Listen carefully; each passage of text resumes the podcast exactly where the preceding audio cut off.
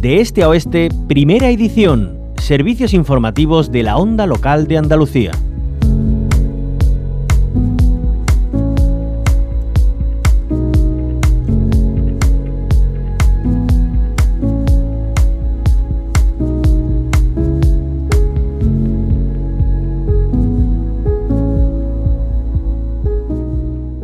Código Penal está siendo protagonista y se ha sentado en el centro del debate y de la confrontación política. Este martes, la Comisión de Justicia del Congreso aprobaba el dictamen de la reforma que elimina el delito de sedición y modifica el de malversación, para el que se reducen las penas de cárcel a un máximo de cuatro años si no hay lucro personal.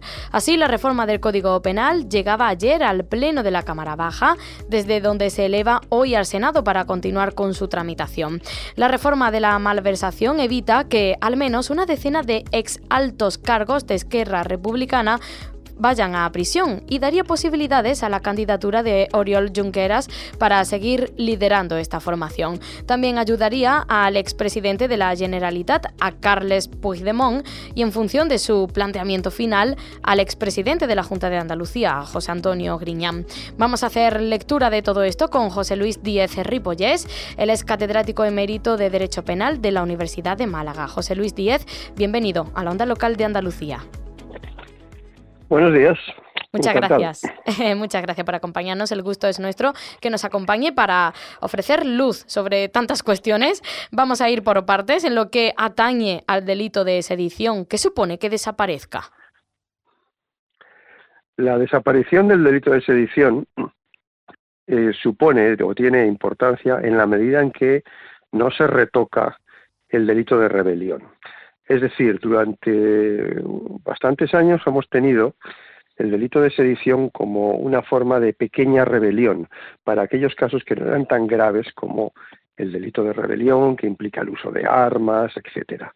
Al suprimir el delito de sedición, pues todas aquellas conductas que hasta ahora mm, se castigaban por él y concretamente los supuestos que tuvieron lugar, los casos que tuvieron lugar eh, en, el, llamado proceso de Cataluña, procés, pues eh, quedarán sin ser contempladas en el delito de sedición, porque ya habrá desaparecido, y eh, se pretenden incluir en un nuevo delito de desórdenes públicos, lo cual es bastante discutible que se pueda realizar en el caso de que se volvieran a repetir los hechos, porque efectivamente en los delitos de desórdenes públicos caben conductas eh, que alteran el orden público, son delitos contra el orden público y que suponen pues algaradas, motines, eh, destrozos en las vías públicas, etcétera. Sin embargo, una conducta que, por ejemplo, se puede realizar exclusivamente en el Parlamento de Cataluña, en el que se declara la independencia, en que no hay desórdenes, peleas, eh, alteraciones ni destrozos de nada, todo eso no cabría en el concepto de delito de desórdenes públicos y como habría desaparecido el delito de sedición, pues tampoco se podría castigar por allí. Naturalmente eso lo que supone es una técnica muy defectuosa de reforma del Código Penal. Efectivamente, el delito de sedición eh, perfectamente podría desaparecer, pero para ello es necesario que previamente dentro de los delitos de rebelión se incluyan algún nuevo delito que contemple esa forma de rebelión que tuvo lugar en casos como los del Prusés y en donde realmente no se produjeron desórdenes públicos, pero efectivamente fue un atentado muy grave contra el orden constitucional. Claro, entonces eh, habría que implementar eh, dentro de ese delito de rebelión otra categoría, ¿no? Por así decirlo, para que lo comprendamos. Efectivamente, el delito de rebelión está insuficientemente regulado. Esa insuficiente regulación se estaba resolviendo mal que bien con el delito de sedición. Si ahora eliminamos el delito de sedición, tenemos que crear un nuevo delito de rebelión. Eso no lo hace la reforma, lo que hace simplemente seguir con la idea de los desórdenes públicos, unos desórdenes públicos agravados, pero que no están pensados, tal como se diseñan, para los supuestos tan graves que se produjeron en Cataluña, que quedarían, a mi juicio, en su gran mayoría, a salvo las alteraciones del orden público, en su gran mayoría, si se volvieran a repetir, quedarían impunes. Claro, recordando ese 1 de octubre del 2017. Eh, José Luis Díez eh, Ripollés, eh, ya saltando a esa reforma del delito de malversación, hay dos casos muy mediáticos en los que, bueno, mm, se han producido algunas dudas por si la revisión del Código Penal podría beneficiar a sus protagonistas. Tenemos por un lado la operación Kitchen, bueno, para quien se haya perdido un poco, está procesado el exministro del Interior, Jorge Fernández Díaz, del Partido Popular, y también tenemos aquí en Andalucía el caso ERE, por el que ha sido condenado a seis años eh, de cárcel el expresidente de la Junta de Andalucía y del PSOE, José Antonio Griñán. Con estos dos casos, eh, ¿qué es lo que cabría entender que sucedería con esa reforma, de esa reducción de, de la pena del delito de malversación? Lo que se hace en el delito de malversación es diferenciar entre los casos en los que el político, bueno, o el funcionario público eh, persigue su lucro personal y aquellos en los que no lo persigue.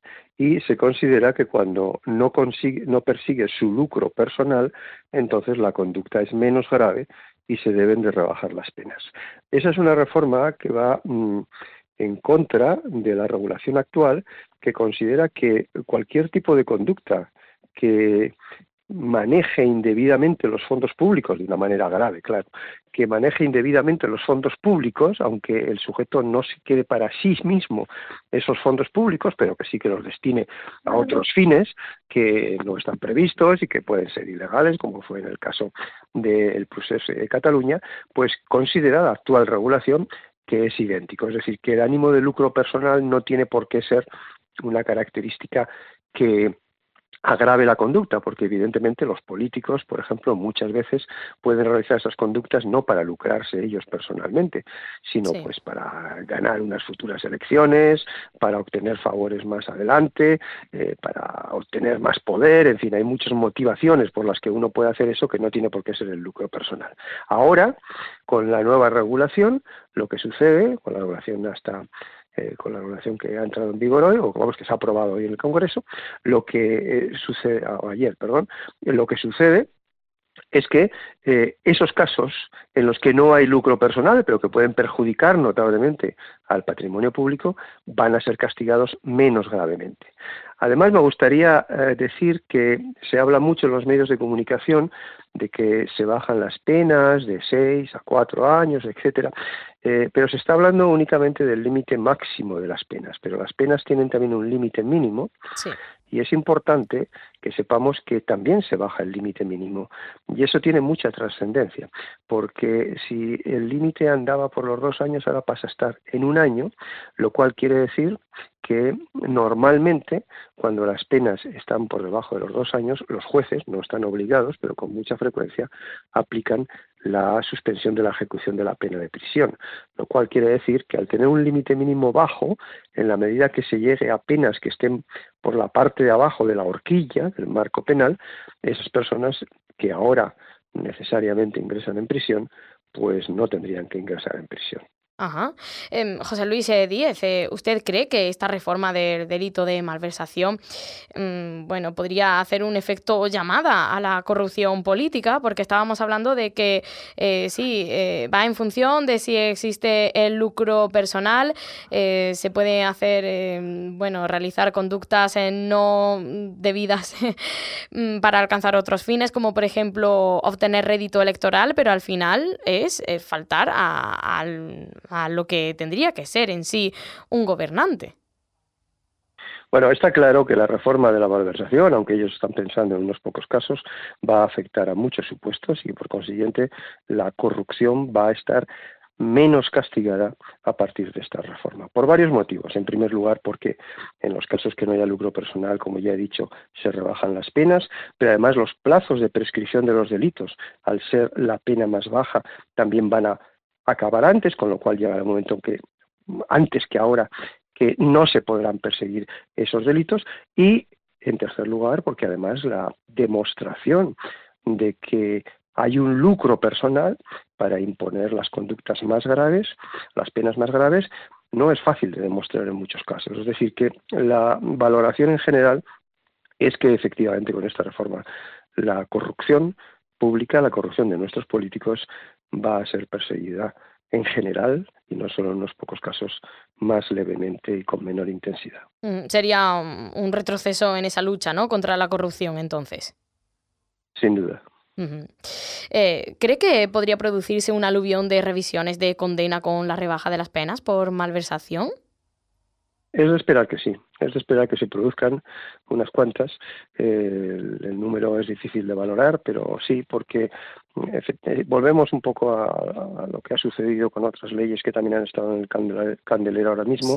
En la medida que rebajes el límite mínimo de la pena de prisión que se puede imponer, las personas a las que antes les aplicó en torno al límite mínimo, pero de una pena más alta, ahora van a reclamar que se les imponga una pena inferior que en algunos casos, insisto, va a ser inferior a dos años y les va a permitir reclamar eh, la suspensión de la ejecución de la pena y, por tanto, su no ingreso en prisión o su excarcelación en el caso de que estén en prisión.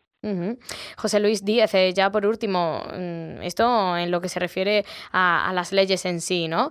Pero a nivel general de la ciudadanía, ¿qué sensación cree usted que se nos queda sabiendo lo que puede ocurrir y lo que usted ha dicho, que, se da un retroceso en la lucha contra la corrupción, que es algo que bueno, nos preocupa a todos y a todas bastante?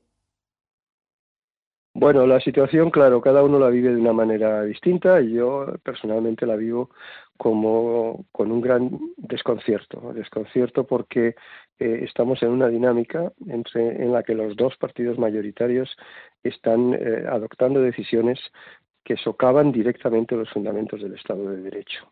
El Partido Popular lo está haciendo a través de su negativa a renovar los órganos constitucionales, entre otras cosas, y el Partido Socialista está respondiendo con actuaciones que también socavan directamente el Estado de Derecho, como es el dejar inerme al Estado frente a futuras eh, actitudes de rebelión y de mm, movimientos de independencia, y además al mm, suavizar notablemente la corrupción que, repito, la corrupción que suavizan es la corrupción de los funcionarios y de las autoridades y de los políticos, no la corrupción de los particulares, que es algo por otra vía. Sí. José Luis Díez eh, Ripollés, él es el catedrático emérito de Derecho Penal de la Universidad de Málaga. Muchísimas gracias por habernos ofrecido sus explicaciones. Que tenga muy buen día. Igualmente, muchas gracias a ustedes.